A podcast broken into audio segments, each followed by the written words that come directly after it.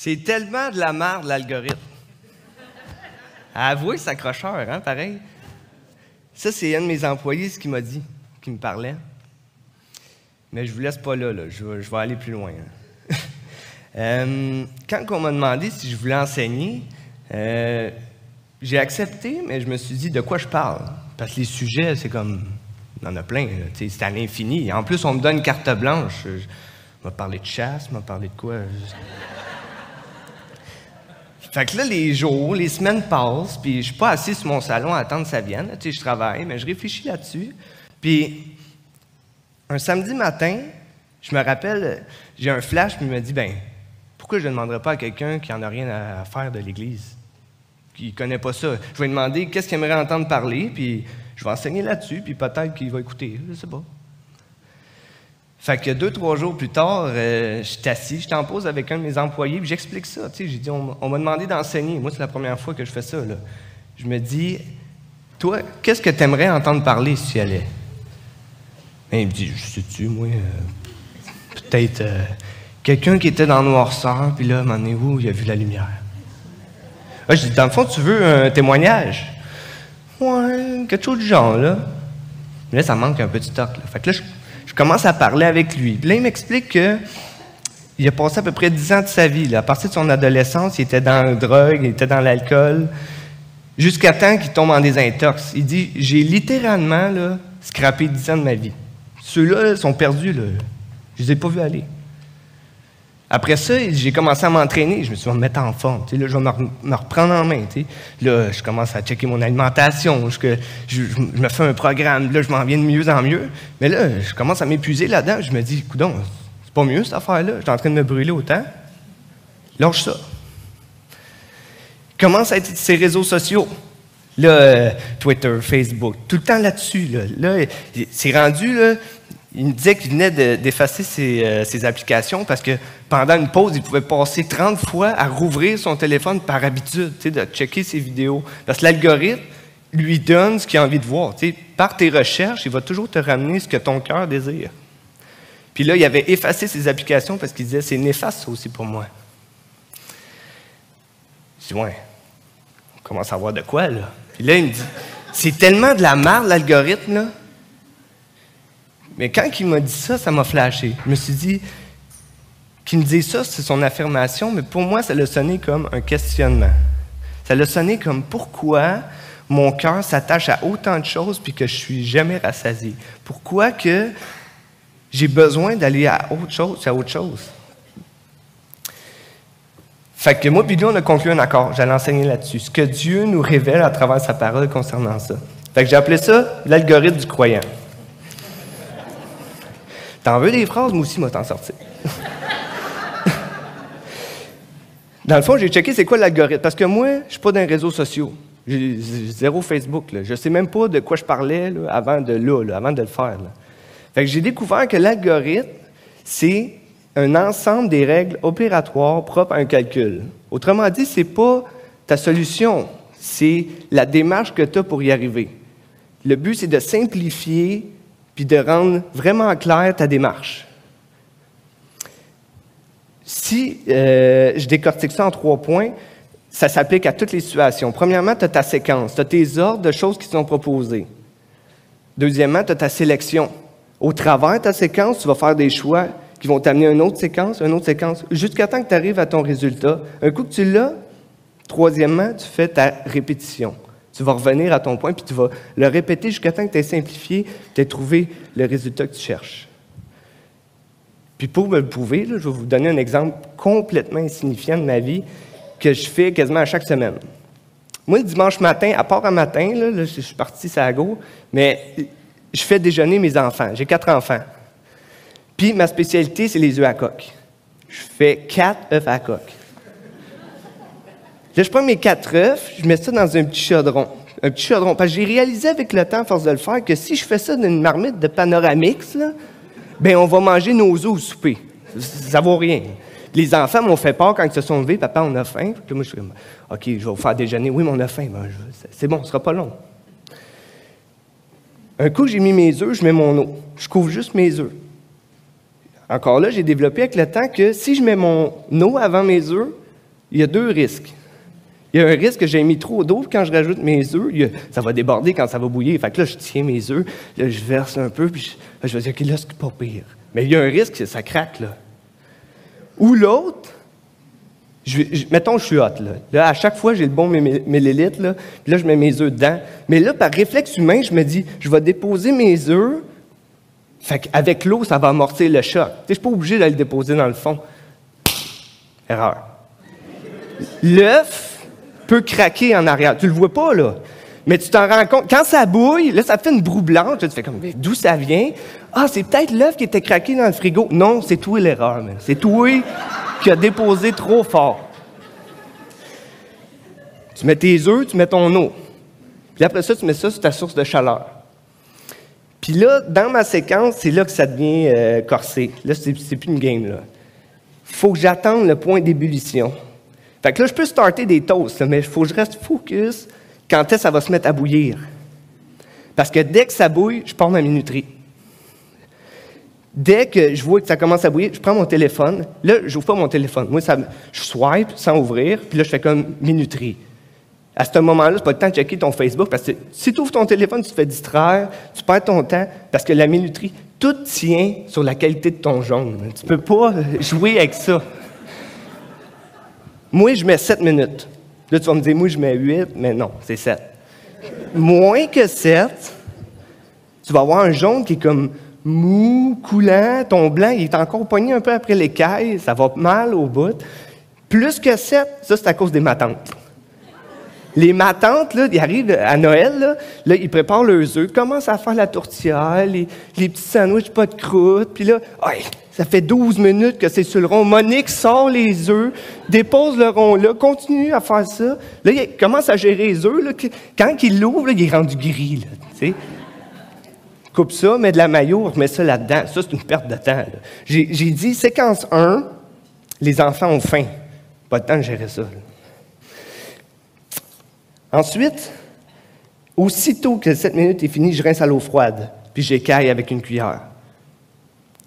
Quand c'est prêt, servez frais. Servez frais, je l'ai mis servez frais parce que quand tu as quatre enfants, il y en a un, comme par hasard, qui décide de sortir par la porte patio, jouer dans la terre. il y en a un qui se coince le doigt dans la porte. Là, tu en as une qui est comme Papa, fais-moi des lulus, s'il te plaît. là, tu as le bébé, tu dis Lui, il est calme, ça va bien. Mais non, elle a chié, ça y a remonté. Là, faut que tu sois très focus pour servir frais. Mais j'ai cru, cru apercevoir que mes enfants, ils ont un algorithme aussi quand ils mangent leur œuf. Ils font toutes la même chose. le premier a commencé ça, là, ils font tout ça. Là, ils prennent l'œuf dans l'assiette, ils se mettent à peler ça comme une orange. Pareil. Là, ils mangent le blanc. Et là, c'est beau, là. Là, tu vois le, geste, le, jaune commence à apparaître, là. Puis là, avec la lumière du soleil, des fois, c'est comme du 24 carats, là. Tu il est là, là. Là, il pogne le jaune, met ça dans l'assiette, puis il dit, papa, il est fini. Comment ça, fini? Ben, j'ai tout mangé. Ben, je dis non, il te reste ton jaune. Il dit, papa, on n'aime pas ça, le jaune. On veut aller jouer. Moi, je m'acharne sur un détail que eux, on s'en fout, tu sais. Mais là, tu vas me dire, mais pourquoi tu nous parles d'œuf un matin avec ta Bible? Bien là, c'est là que je vais aller dans le sujet. Fait que tournez avec moi dans Jean chapitre 4, au verset 5. On va aller voir l'algorithme d'une femme que Jésus rencontre.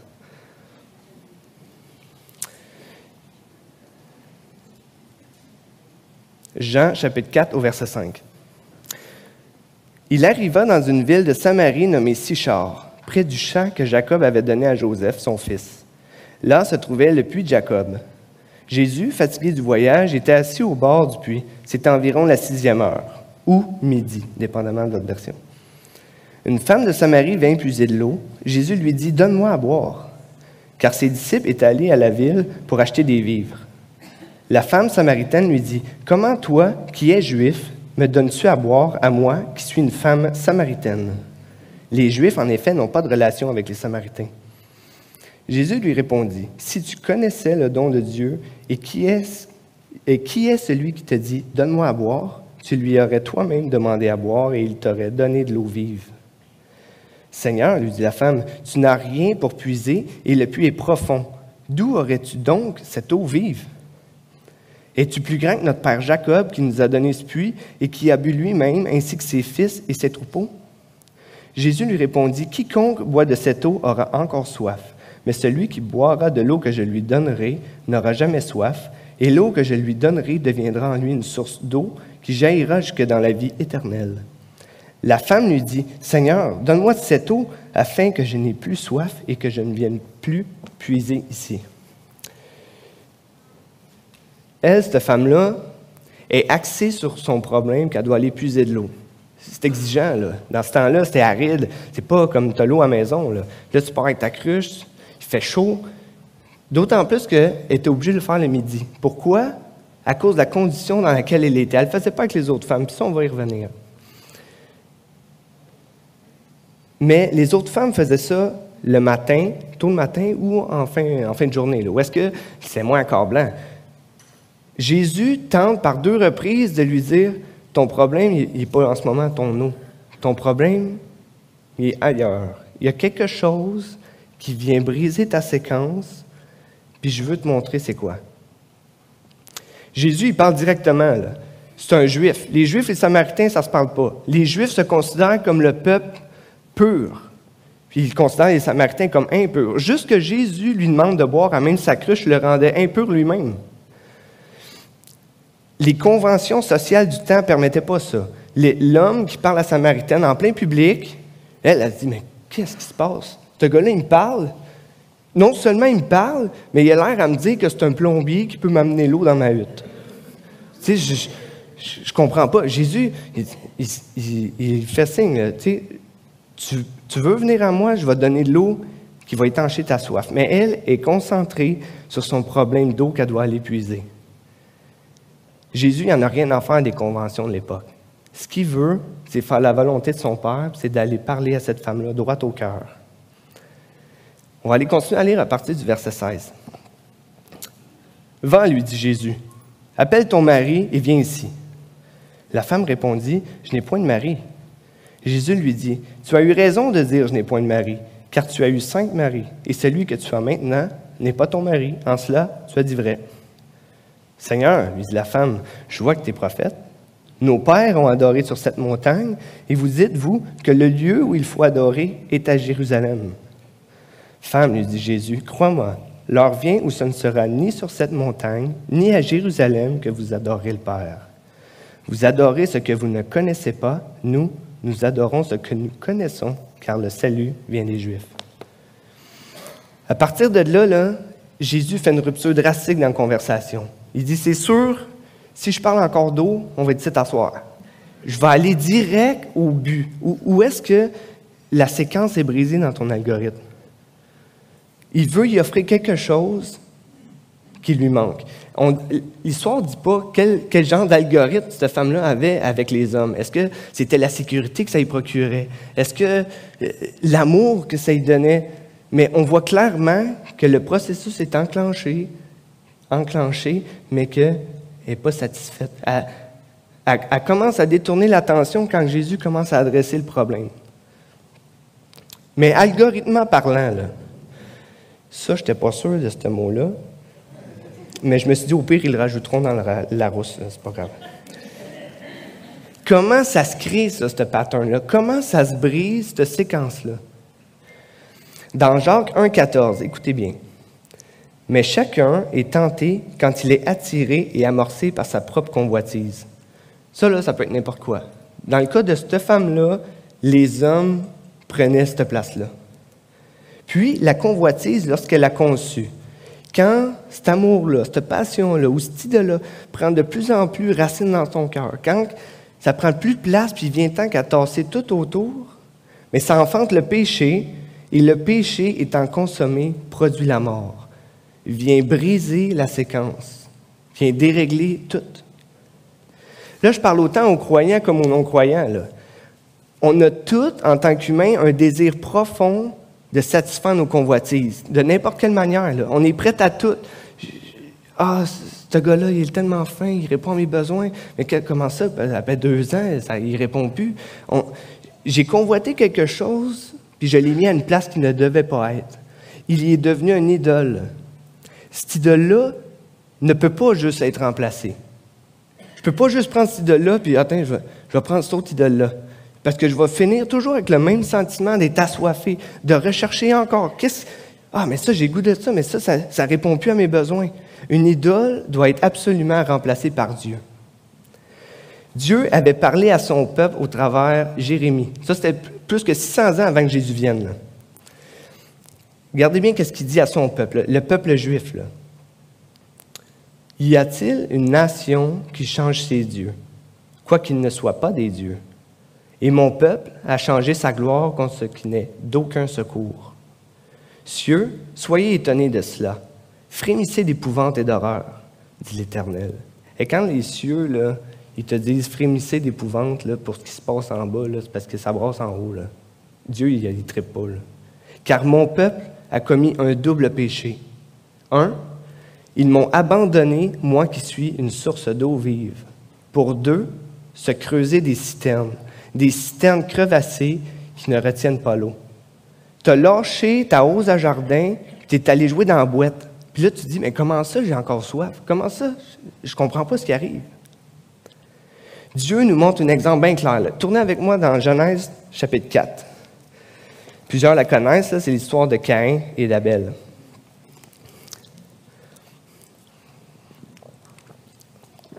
À partir du verset 3, au bout de quelque temps, Caïn fit à l'Éternel une offrande des fruits de la terre, et Abel, de son côté, en fit une des premiers-nés de son troupeau et de leur graisse. L'Éternel porta un regard favorable sur Abel et sur son offrande, mais il ne porta pas un regard favorable sur Caïn et sur son offrande. Caïn fut très irrité et son visage fut abattu. L'Éternel dit à Caïn, Pourquoi t'irrites-tu? Et pourquoi ton visage est-il abattu? Certainement, si tu agis bien, tu relèveras ton visage. Et si tu agis mal, le péché se couche à la porte et ses désirs se portent vers toi. Mais toi, domine-le. Cependant, Caïn adressa la parole à son frère Abel, mais comme ils étaient dans les champs, Caïn se jeta sur son frère Abel et le tua. Dieu, moi j'aime ça les affaires claires. Dieu il dit à Caïn, ta veine sortie du cou, Trempe-toi la tête dans l'eau, ça va se calmer. Si tu t'énerves, tu vas voir, le péché va cogner à ta porte.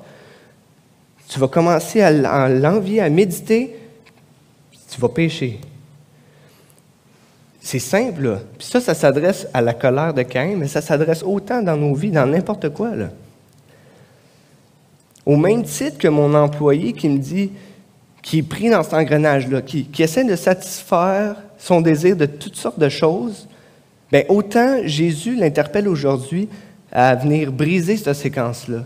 Il l'appelle à lui dire Viens, j'ai quelque chose pour toi. J'ai une eau vive qui va, qui va t'alimenter, qui va te permettre de vivre la paix que, tu dois vivre. Mais comment Jésus s'y prend pour briser cette séquence-là? Comment il fait pour briser ce pattern-là? Bien, uniquement par le Saint-Esprit.